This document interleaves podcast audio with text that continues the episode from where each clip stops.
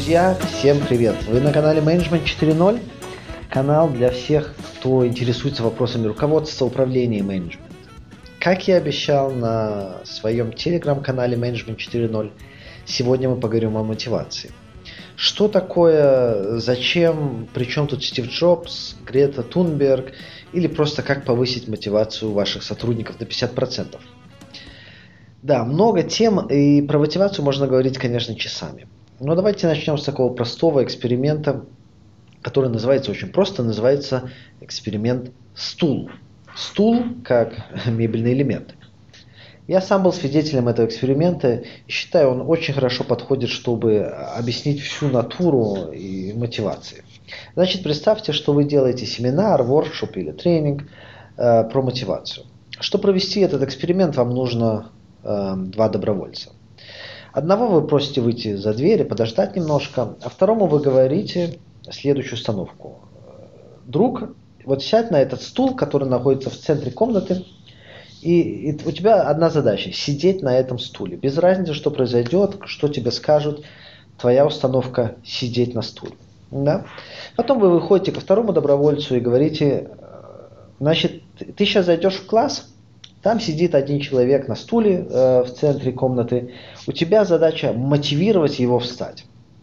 Вот. Потом вы заходите вместе и наблюдаете, что происходит. Картина очень интересная.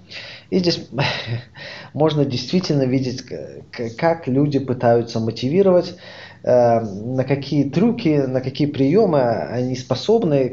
Они проявляют всю свою творческую интеллектуальность, можно так сказать. Вот. Но чем хорош этот эксперимент? Потому что он, в принципе, показывает э, всю натуру, всю, всю, всю идею, мотивацию и, и, как мы совсем неправильно о ней думаем. Значит, если понаблюдать за людьми, которые пытаются э, мотивировать человека встать, то они всегда приходят к двум приемам. Первый прием – это угроза. Типа, вставай, а то не будешь моим другом, да. Вставай, не возьму тебя сегодня на машине домой. Вставай, не, не, не дам папиросы тебе. Там, и, и что-нибудь в таком духе. Второй прием – это обещание вознаграждения, да. Как я говорю, приманка. Вставай, э, выпьем кофе, вставай, дам тебе 5 рублей, вставай, посмотри, как ты, ты увидишь отсюда, что происходит на улице, там машину у тебя крадут. Да? Принципе, всегда люди приходят к этим двум направлениям. Приманка и, или угроза. И это то же самое, что мы наблюдаем в большинстве случаев, что происходит в бизнесе. Если посмотреть, что нам обещают всякие мотиваторы, то все сходится к двум приемам. Первое – это э, угроза, но эта угроза не сразу мы тебе уволим. Да? Угроза она может быть в виде наши конкуренты становятся все сильнее, нам нужно сделать этот проект on time, эм, давайте работать больше. Да? Это тоже, в принципе, тебе угрожают. Да? И второе, это приманка, сделай проект, мы тебя повысим, да, сделай проект вовремя, мы, мы тебе дадим надбавку или премию, или так далее. Вот. И э, сразу стоит отметить, что ничего, в принципе, неправильного в этих приемах нету. Они используются всегда, они используются везде. И, и, и здесь я хочу э, привести вам два успешных приема, два успешных э, примера, где эти приемы очень хорошо работают. А, э, первый пример это Грета Тунберг. Ну, кто ее не знает, но посмотрите, какой у нее месседж. Месседж «Our house is on fire». I want you panic. Да? То, то есть месседж сделать, что дом горит, э, льды тают, и, и, нам сейчас надо что-то делать. Да? И не секрет, что Friday for Future, э, Пятница ради будущего, это, это общественное движение, которое возникло буквально из ничего, и которое стало очень успешным. Да, в Германии здесь тоже ходят студенты, ходили, пока было разрешено, э, по пятницам не в школу, а на улице и бастовали. То есть этот месседж страх, устрашение, э, угроза, а, а, она, конечно, работает, это понятно. Но существует и другой пример, это Стив Джобс. Что делал Стив Джобс? Он нас не пугал, он давал нам приманку. И приманка это была в виде, э, как говорят экономисты, social visibility. да, он обещал нам э, символ статус, статуса, он обещал нам э, символ роскоши. Э, ты, ты покупаешь лучшее, ты, ты лучше и тебе нужно лучше. И в качестве награды на, наш человеческий мозг присваивает себе социальное признание, принадлежность к группе, э, статус, то, то есть покупая iPhone, ты, ты думаешь, я, я, я крутый, а я принадлежу к тем, кто think different. Э, в принципе, это вознаграждение. Нам обещают какое-то вознаграждение, если мы покупаем этот продукт. Опять здесь вся та же идея social visibility, в принципе, обыкновенная приманка. Обыкновенная приманка, что мы покупали iPhone. Окей, значит, друзья, э, э, это только два примера, как обычно сегодня работает мотивация по двум путям, по двум направлениям. Это угроза или, или приманка. Но мы, мы уже забежали очень далеко. Давайте все-таки начнем с такого простого вопроса, а, а что такое мотивация? Да? Существует множество теорий, и нету даже такого одного единого определения, по крайней мере, мне неизвестно. Но большинству известно, что мотивация восходит э, к латинскому слову movere, э, то есть двигаться, при, при, приводить движение. И, и, в принципе, здесь уже кроется э, основа, я думаю, всех определений. То есть в широком понимании мотивацию можно перефразировать э, как вопрос Почему? Зачем мне что-то делать? Для какой цели мне надо что-то делать? Да, есть даже такое определение, что мотивация – это повод, определяющий э, действия человека. Стоит также отметить, что психология обычно различает внутренние и внешние факторы мотивации, но об этом я сегодня не хочу говорить, не хочу даваться в подробности. Э, понятно, что мотивировать тогда это приводить кого-то в движение. Да? Это, в принципе, дать человеку мотив, э, почему он хочет встать, да? Э, и привести его в движение, чтобы он встал со стула, чтобы он выходил на улицу, чтобы он покупал продукты, чтобы он работал больше, чтобы он работал лучше, чтобы он работал эффективнее. Да? По, по, вот, вот это, в принципе, что мы под, понимаем под понятием мотивировать кого-то и мотивация. Но Друзья, я думаю, что это в принципе всем понятно и ничего здесь нового нету. Но сегодня я хочу немного поговорить о теориях мотивации.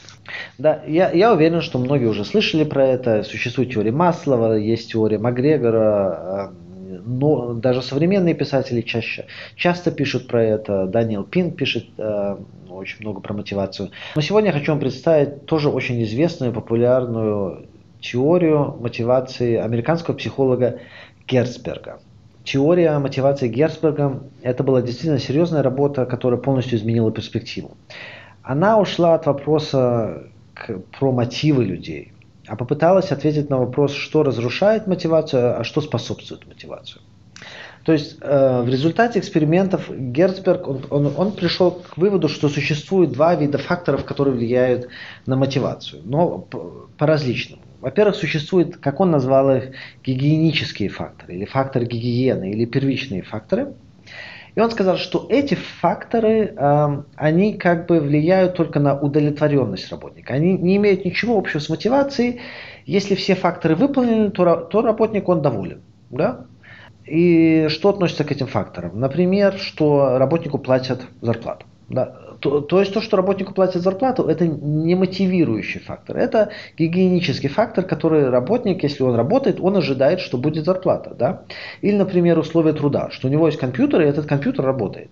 Это тоже не мотивирует работника, что его компьютер работает, и не мотивирует, что у него есть там, я не знаю, какой-то мобильник новый, да, это он почти подразумевает, чтобы работать, ему нужен компьютер, который работает. Поэтому эти факторы не связаны с мотивацией, а связаны более с удовлетворением или с довольством, недовольством, можно сказать так. Ну, что относится еще к этим факторам, например, э, хорошие социальные пособия, я не знаю, безопасность работы, и может даже привлекательный имидж компании то, тоже влияет на эти гигиенические факторы. Еще раз, я хочу отметить, что если эти факторы гигиены, как он их назвал, не соблюдаются э, в достаточной степени, то сотрудник становится недоволен. Однако, и это надо понять, что выполнение гигиенических факторов само по себе э, не вызывает мотивации. Для этого нужны, нужен второй вид факторов, и, этот, э, и эти факторы называются мотивирующие факторы. Да? И к ним э, Герцберг относит ощущение успеха, продвижение по службе, э, признание, что, что твой начальник видит тебя, что, что например, ответственность, э, рост в карьере, рост возможностей на работе и так далее. И вот эм, этот умный мужик Герцберг сказал, что что на первом этапе менеджеры, начальники, работодатели должны как бы формировать эти факторы гигиены, и эти факторы должны подготовить почту для возникновения мотивации. То есть только когда гигиенические факторы э, есть, когда они э, удовлетворены, то это является основой, что может возникнуть, что может возникнуть мотивация. Мотивация через мотивационные факторы. То есть любому начальнику надо понять это различные, различие между этими двумя факторами и не думать, что вот мы поставили новую, не знаю, там, новую кофейную машину и, и все, и это должно мотивировать работника приходить э, на работу. Действительно, для него это обыкновенный фактор гигиены. Он, он подразумевает, что если я на работе, то у меня есть вода и есть возможность попить кофе. И даже хорошая зарплата не всегда является мотивирующим фактором. Но здесь, кстати, стоит отметить, что эти факторы, они могут меняться. То есть, э, что было сначала этим фактором гигиены, может стать мотивирующим фактором. И наоборот. Я дам вам пример. Э, и, например, я работал в фирме, где всегда платили полугодовые бонусы. Да. Всегда было два раза в году платили бонусы. И это делали уже на протяжении 10 лет. И для, конечно, если это делают все время, то для большинства людей это стало обыкновенным фактором гигиены, гигиеническим фактором. Когда его потом отменили, то все были недовольны. Через какое-то время про него уже все забыли, и, и вдруг опять заплатили этот бонус. И теперь этот бонус стал мотивирующим фактором. Да, потому что никто не думал, что о, на, на, на, нам заплатят бонус за то, что мы что-то там сделаем хопля, и стал этот фактор мотивирующим. Если его теперь будет опять все время платить, то он опять станет гигиеническим, и если его отменят, то, э, то работники будут недовольны. Ну и, конечно, это работает и в другую сторону. Например, э, когда приходит новый начальник, да, или, или когда приходит новый тренер в футбольную команду. В принципе, то, что у тебя есть начальник, это гигиенический фактор. Каждый работник думает, ожидает, что у него есть какой-то руководитель, который говорит, что, куда и зачем. Но когда приходит новый начальник, то, э, конечно, большинство работников э, для них это мотивирующий фактор, чтобы показать себя, чтобы, там, не знаю, рассказать, какой я крутой и что я могу делать, и как хорошо я все умею, и, и, и так далее. Через год этот мотивирующий фактор э, становится обыкновенным гигиеническим фактором. То есть вы как видите, э, не, нельзя всегда сказать, это фактор э, гигиены, это, это мотивирующий фактор, э, существует, существует определенная разница. Но я думаю, это важно понять, что есть факторы, которые влияют только на довольство и недовольство, а есть факторы, которые влияют на мотивированную работу и, или на немотивированную. Друзья, но давайте вернемся все-таки э, к тому, что я обещал вначале, дать совет, как сделать сотрудников более мотивированными. Э, конечно, тот, кто слышал предыдущую серию подкаста, может уже знает, о чем речь. Я не буду приводить весь пример э, полностью в этой серии. Кто интересуется, послушайте, пожалуйста, предыдущую серию про эксперимент Дэна Ариэля, где он попросил студентов искать одинаковые пары букв и разбил э, на различные группы. В, в одной группе он говорил, он, он как бы проверял результаты и, и говорил, о, это очень интересно, будем исследовать. Э, а вторую группу он просто игнорировал. И он показал, что э, группа, чьи результаты были проигнорированы, на 50% меньше они заполняли там этих листов. Но полный эксперимент вы можете найти в прошлой серии подкаста. Но самое интересное, что здесь показано, если вы игнорируете, если, э, если вы не видите работу вашего сотрудника, то, то вы уничтожаете э, его мотивацию. Что это, что это теперь для нас означает? Друзья, я, я думаю, мой совет, который я даю всем, это перестаньте мотивировать, перестаньте мотивировать, а лучше узнайте, что демотивирует сотрудника. Да? То есть это действительно намного проще убрать демотивирующие факторы, чем придумать какие-то мотивирующие занятия. Да? Намного важнее узнать, почему сотрудник сидит на стуле и не хочет встать с него, чем э, пытаться его за, заставить э, встать с этого стула. Да? Убрать демотивирующие факторы, создать гигиенические факторы – спросить работников, что им нужно для хорошей работы, что они ожидают, да, потому что это, в принципе, основа всей мотивации. Э, если я, я уверен, если вы послушаете эти два совета, убрать демотивирующие факторы создать гигиенические факторы, то, то, то вы решите вопрос мотивации вашей компании. Как делаю я, могу вам тоже рассказать. Каждый раз, э, каждый раз в начале года я всегда спрашиваю всех своих сотрудников, есть ли какое-то занятие, которое, или какая-то работа, которую ты не хочешь делать в этом году? Есть ли какой-нибудь проект, который ты хочешь, не, не хочешь больше вести? Есть ли какое-то задание, которое тебя демотивирует? Есть ли что-то, что ты просто говоришь, всегда, когда мне это надо делать, я не хочу идти на работу. Да? То есть поговорите с вашим сотрудником, что демотивирует его. Если вы уберете это, то я уверен, вы сами увидите изменения Э, в работе ваших сотрудников. Ну и второе, конечно, это создание гигиенических факторов. То есть просто спросите, чего э, ожидает, что, что ожидает сотрудник, когда он приходит вам на работу. Что он ожидает, чтобы у него был быстрый компьютер, чтобы он мог работать из дома. То есть это не мотивирующие, а действительно гигиенические факторы, которые создают вам э, действительно условия для, для мотивации или просто для нормальной, успешной работы. Друзья, про мотивацию можно говорить еще очень-очень долго. Да? Существует куча теорий, существует куча книг про это написано. Да, давайте быстро подведем итог того, о чем мы говорили сегодня. Это, во-первых, что в основном мотивация сегодня работает в двух направлениях. Это угроза или, или приманка.